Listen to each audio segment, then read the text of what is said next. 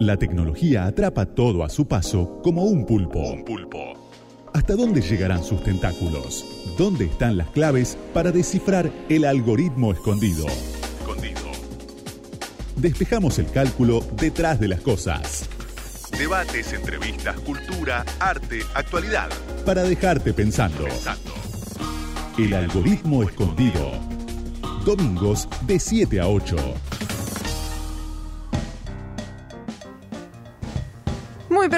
Noches, Santi Martínez Laino. ¿Cómo le va? ¿Cómo le va Micaela Mendelevich? Acá estamos en un capítulo más del algoritmo escondido hasta las 20 horas con tecnología, arte, actualidad, un poco todo. Un poco de tutti, ¿no? Claro. Y nos pueden encontrar en las redes sociales en arroba algoritmo 899 o en arroba radio con voz en esta hora que, que va el programa. ¿Y cuando nos extrañen mucho durante la semana? Y en Spotify tenemos una página de los spots ahora que inauguramos nueva, pero bueno, en un ratito se los paso. Ah, bueno. Voy a generar expectativas. Epa, me la fantineás, ¿viste que Fantino te hace después del corte? Espera, espera, espera, espera. Para, para, para, para. Me la fantineás, me está fantineando la página. Santi, eh, yo no veo un pomo porque se hace de noche y dejo de ver. Ah, pero tengo la solución para vos. ¿Cuál es? Tengo, hay unos lentes nuevos que este que se va a poder ver, parecen lentes oscuros, decir, no, pero lentes oscuros, si se, si de noche voy a ver menos todavía. No, pero Pues no. están hechos con nanopartículas con y convierten la luz eh, la luz en luz infrarroja y de esa forma este son se hace la- que, que todo sea visible para el ojo humano. Es muy loco, ¿no? Porque estaba buscando a ver qué había de visión nocturna y venden en Mercado Libre, por ejemplo, puedes conseguir unos binoculares Ah, a sí. 6 lucas, que Sí. son tipo binoculares, o sea, es todo un tema, te los pones, pero estos son anteojos comunes, normales, Sí, sí, cada vez como los bifocales, más, más comunachos, pero que en realidad cuando te los pones ves en la oscuridad, es espectacular. es como que estamos cada vez más cerca de, de estar adentro de una película de James Bond. Sí, y lo que tiene de loco esto, que todavía no está desarrollado, esta nanotecnología, los nanocristales transparentes, es que no se parecen a los a los anteojos que, por ejemplo, hay unos anteojos que no le funcionaron a Google y Microsoft que sí los está comercializando, pero en Europa se llaman HoloLens y por ejemplo Microsoft los está comercializando para operaciones, para que usen los médicos durante las operaciones Ah, está bueno. pero son recontra aparatosos, o sea, tienen como medio un casco. eh, No, estos son lentes todo- comunes. Estos son lentes comunes. Bueno, los HoloLens, lo que eh, la única contra que decía el cirujano que los probó en España, decía que estaba buenísimo porque podía ver las eh, los estudios del paciente mientras estaba operando. Ah. Y, y por eso se llaman HoloLens porque hacen hologramas, entonces Ah, como que le hacían una tridimensión. algo de una Sí, y, y- pero como holográfico, o sea, te hacía una tridimensión del paciente en, en frente, el Y tipo es lo parecido veía. al tema en la realidad. Parecida a la realidad virtual, lo que pasa es que no dejas de ver la realidad en la que estás. Claro. Lo que decía el cirujano es que eran muy incómodos, que Claro. eran, eh, que, que eran, que no les que, que no le quedaban cómodos durante la Pero te voy a operación. conseguir un par de estos y vas a poder salir ahora, salimos a la noche y no, no hay problema. Está buenísimo. A- a- apaguen la luz nomás que... Lo único que te voy a decir algo que necesitamos vos y yo. Necesitamos que los hagan para miopes, Santi. Sí, sí. Porque la miopía te sigue, te sigue existiendo de noche, no es que desaparece. Claro. O sea, tenés que hacer, viste, ahora yo tengo que hacer los, los lentes también para, para el sol, con, con aumento. Bueno, Claro. hay que hacer estos también con aumento y tenés un jueguito de cada uno. Exactamente. Según la hora del día. Exactamente. ¿No te pasó nunca de andar con los de aumento oscuros y olvidarte los otros? No tengo los aumento, juro. Ah, yo los tengo, porque no es, porque es algo que está bueno también pasar el dato. No es caro eh, Ah, ponerle, sí. au- ponerle oscuridad a un anteojo común de, con aumento. No es algo caro. Y es mucho más cómodo porque Sí, ves mucho mejor. Pero me pasó, por ejemplo, de entrar a un museo y no encontrar los otros. Claro. Y tener que ir por el museo a los Silvio Soldán con los anteojos oscuros. Eh, que veía mucho más con los anteojos oscuros para miope que con los anteojos que sin nada, ¿no? No, claro. Claro, bueno, Así esto que sería lo mismo. Hay que hacerlo. Apaguen los reflectores, dijiste. Y sí, exactamente, parece una diva, ¿viste? ¿eh? Ah, claro. ¿dónde te gustó? Medio que me gustó. Ya venimos, tenemos un montón, quédense hasta las 8 en el algoritmo escondido. El algoritmo escondido. Santiago Martínez Laino, Micaela Mendelevich. Radio con Voz. Santi, vamos a charlar un ratito con Natalia Suazo, una eminencia, especialista en política y tecnología, directora de Salto Agencia, autora de Guerras de Internet y de Los Dueños de Internet, un libro súper interesante sobre temas que solemos tocar en este programa. Te saludamos Micaela Mendelevich y Santi Martínez Laino. Nati, ¿cómo estás? Hola Micaela, hola Santiago, ¿cómo están? Hola, ¿cómo andas? Bien, bien. Nati, lo primero que te quiero preguntar es... Eh, cómo, en realidad, cómo nos dominan los grandes de la tecnología, por qué estos dueños de Internet nos dominan, qué quiere decir la palabra dominación en ese contexto y cómo, y si queremos, y cómo deberíamos hacer para cambiarlo. Bueno, en realidad eso es eh, el, subtítulo de un libro eh, que yo escribí entre 2016 y 2018, salió en 2018, pero llevado a, a nuestra vida cotidiana creo que mm, es bastante más práctico, ¿no? Eh, si pensamos en hoy, por ejemplo, en un día cualquiera, eh, qué relaciones tecnológicas establecimos, con qué marcas, ¿no? Probablemente las marcas con las que nos estuvimos relacionando en el día, eh, desde WhatsApp, cuya dueña es Facebook, con Facebook misma, con Instagram, esas, digamos, las tres marcas que yo acabo de nombrar son de una misma empresa, son de Facebook. Em, que es una empresa que domina ese panorama. Después probablemente hayamos buscado algo en Google o hayamos escuchado algo en YouTube, esa es otra empresa. Hayamos tal vez comprado algo en los últimos días, eh, en nuestro caso en América Latina probablemente lo hayamos hecho por Mercado Libre, pero en el mundo puede ser por Amazon o puede ser por alguna de esas plataformas. Eh, y en, entre esas grandes plataformas que son en general dominantes cada una en su mercado, o lo, que yo llamo el mercado de la atención en el caso de Facebook, en el caso del e-commerce, en las, en las que nombraba, en el caso del, de los datos, de los grandes datos, en el caso de Google, em, en el caso de Google en el transporte, bueno, esas grandes plataformas establecen hoy eh, relaciones de poder eh, que son bastante desiguales porque porque em, tienen una, una gran cantidad de información, de datos y por lo tanto em, una cierta relativa cantidad de poder ¿no? respecto de cómo a través de esos datos por un lado monetizan esa información eh, y por otro lado en términos de ganancias, ¿no? Los, dueños de esas empresas hoy los, son los hombres más ricos del mundo, son todos hombres, eh, son los hombres más ricos del mundo, también tienen unos esquemas de, evasión fiscal en general, todos ellos muy sofisticados, eh, entonces estamos en, en este ecosistema en el cual también pensamos que la única tecnología son esas tecnologías, ¿no? No, se nos ocurre pensar que las vacunas son tecnologías, eh, ¿no? Siempre que pensamos en tecnologías pensamos en, apps o en plataformas, ¿no? Entonces tenemos un, cierto dominio por un lado simbólico, ¿sí? Siempre pensamos que esas tecnologías son las tecnologías, pero por el otro lado material, ¿sí? Económico. Concretamente, esas empresas se llevan mucha de la plata del mundo. ¿Y hay forma de reemplazar estas, estas empresas por otras? Porque, como, bueno, en varios rubros de la economía, cuando hay un sector que está muy concentrado, es muy, muy difícil que entre un nuevo competidor o a, ocupar un espacio. ¿no? Sí, hay formas. Eh, hay distintas formas y distintas herramientas. Eh, todas tienen que ver con la política. Ninguna se resuelve con el mercado, según mi punto de vista. Eh, no es una cuestión de regulación del mercado. Para alguna gente, por supuesto, alguna gente que tiene una visión liberal del asunto, esto puede regularse con la oferta y la demanda, ¿no? La oferta y la demanda, cuando las cosas están desequilibradas, la regulan. Bueno, yo no creo en esa visión del mundo. Yo creo que hay que eh, intervenir de distintas maneras, no solo estatal, eh, las únicas intervenciones que existen no son las estatales, aclaremos eso, pero bueno, hay distintas formas. Hay una intervención que es regulatoria, ¿sí? Eh, por un lado, existen formas de em, establecer leyes para donde hay mercados dominados por determinados monopolios, establecer leyes, por ejemplo, antimonopolio. Después hay leyes que incentivan que en determinados sectores eh, se impulsen otras tecnologías, por ejemplo, se incentiven tecnologías, no sé, en, en áreas como el ambiente, energías renovables. Esos, las energías renovables, por ejemplo, son tecnologías.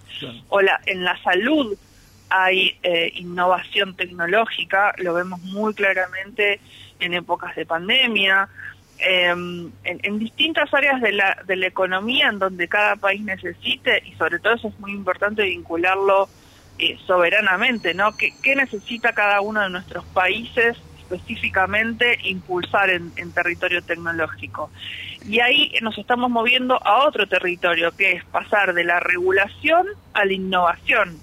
Es decir, ahí se necesitan políticas en términos de eh, cómo nos estamos moviendo en, en, términos más valientes, ¿no? Como países eh, en relación a los estados, pero también a el estado en relación a crear otros mercados, ¿no? Nati, pero perdón la interrupción, pero eso no te resuelve lo que vos estabas diciendo al principio, que es que todos usamos WhatsApp, que todos usamos Google, que todos usamos YouTube. Eso se puede resolver con el 99,9%. Eso se puede. De hecho, eh, hacíamos una entrevista la otra vez muy interesante sobre que el buscador más utilizado con un 98% era Chrome. Digo, ¿se puede resolver eso en regulación del Estado y en todo caso es necesario hacerlo? Bueno, no todos, porque a ver, em, yo en el 80% de mis interacciones diarias no uso WhatsApp. Solo utilizo WhatsApp cuando otros me hablan por WhatsApp, pero en mi vida cotidiana uso Telegram. Pero sos una minoría, digamos. Bueno, eh, no necesariamente. O sea, uno es una minoría hasta que deja de ser una minoría. Y sí hay, hay formas de hacer otra cosa. Por ejemplo, si uno propone que las comunicaciones pasen por otro lado, eh, uno deja de ser una minoría. Y esa propuesta alguien la tiene que tomar y alguien la tiene que llevar adelante. Eh, si, por ejemplo, las computadoras de Conectar Igualdad o las de ahora el programa se llama Juana Manso, eh, dejan de venir solamente con eh, un software de Microsoft y empiezan a venir con un doble buteo de otro sistema operativo y empiezan a venir con, con distintas opciones, bueno, uno ofrece opciones y esas son distintas opciones. uno no solamente ve eh, contenidos audiovisuales a través de YouTube. Uno ve contenidos audiovisuales a través de otros eh, de otros streaming. Pero pongo un ejemplo.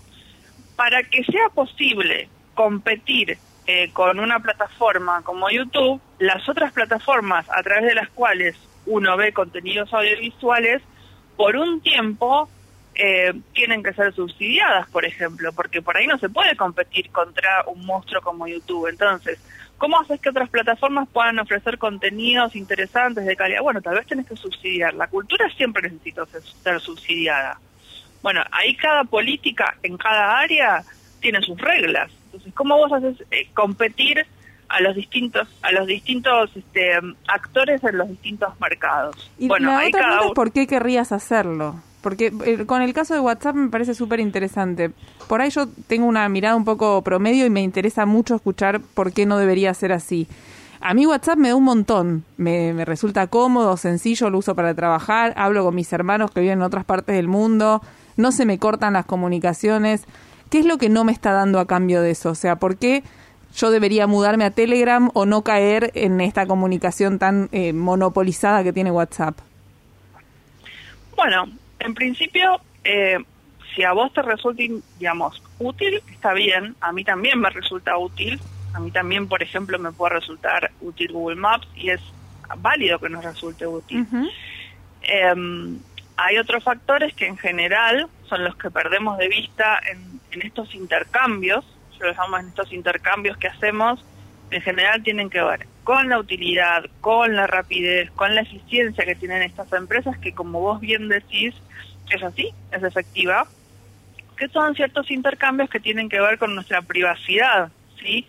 Hay mucho poder que se le da a las empresas en términos de la cantidad de datos que manejan, la cantidad de datos personales nuestros que manejan y la cantidad de información que a través de esa información agregada y consolidada tienen de nosotros. Em, esa información consolidada a través del tiempo les, les da a estas empresas eh, un gran poder. Vimos, por ejemplo, que estas empresas no solo eh, no se preocupan lo suficiente de mantener esta información al resguardo, sino que muchas veces después la terminan compartiendo, por ejemplo, con gobiernos. Supongamos que uno confía más en las empresas privadas, porque hay mucha gente que le, le parece bien, dice, yo confío en las empresas privadas. Pero estas empresas privadas después terminan compartiendo esta información con los gobiernos, como demostró claramente Edward Snowden, ¿no? En 2013 él demostró que tanto WhatsApp como Google como Yahoo compartían esta información con el gobierno de Estados Unidos y lo hacía eso a, nivel planetario, a nivel mundial. Entonces, bueno, tal vez uno tenga que preguntarse hasta qué punto este compartir de la información con las, pero no solo con, WhatsApp, ¿eh? ¿eh? no solo en las empresas eh, o en las plataformas tecnológicas se da esta sesión. Eh, no nos preguntamos en general qué sucede con esto, eh, porque está velado, porque en general ese dar a aceptar eh, se nos hace una, una tarea de condiciones.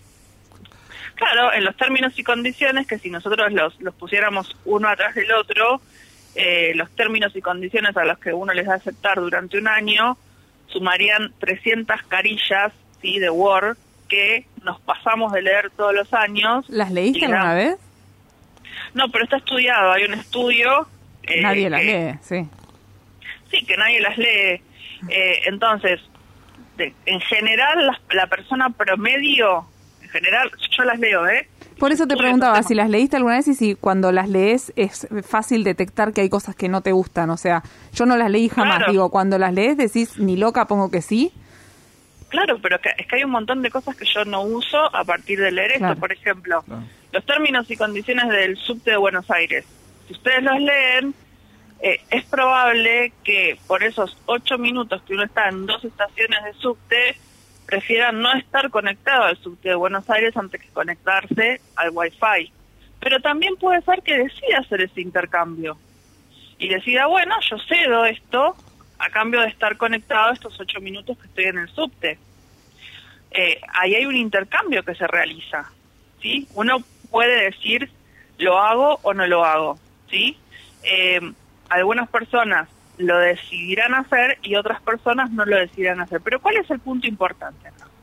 El punto importante no es eh, ni Micaela ni Natalia. El punto importante aquí es eh, que lo sepamos, que estemos hablando de esto. Eh, que se permita dar esta conversación y que sea un tema que, que se vincule a los derechos de las personas. ¿sí? Los derechos digitales son derechos humanos. Y esto es lo importante son derechos de las personas. Y esta es la cuestión. No, no tiene que ver con si yo, o si vos, o si fulanito, o si menganito. Claro. Y recientemente hubo una gran polémica o una gran difusión con el tema del cambio de términos y condiciones de, Facebook, de, perdón, de, de, WhatsApp, justamente, a partir del 15 de mayo. este Y Argentina presentó un recurso judicial justamente para suspender eso. ¿Qué lectura tenés de eso? ¿Cómo, cómo, cómo crees que, puede, puede terminar esto? Está, termina, está siguiendo bastante bien porque hay una todavía em, un proceso que se está siguiendo por dos vías. Por un lado, hubo una presentación por una serie de organizaciones de la sociedad civil. Dentro de esas organizaciones de la sociedad civil está una organización de la cual yo formo parte, que se llama Asociación por los Derechos Civiles de la Argentina, pero eh, hubo, por ejemplo, un consorcio de organizaciones latinoamericanas que se llama eh, Al Sur, eh, en el cual participan muchas organizaciones de Latinoamérica y otras organizaciones internacionales que frenaron lo que estaba por hacer este, la empresa a nivel internacional con los términos y condiciones.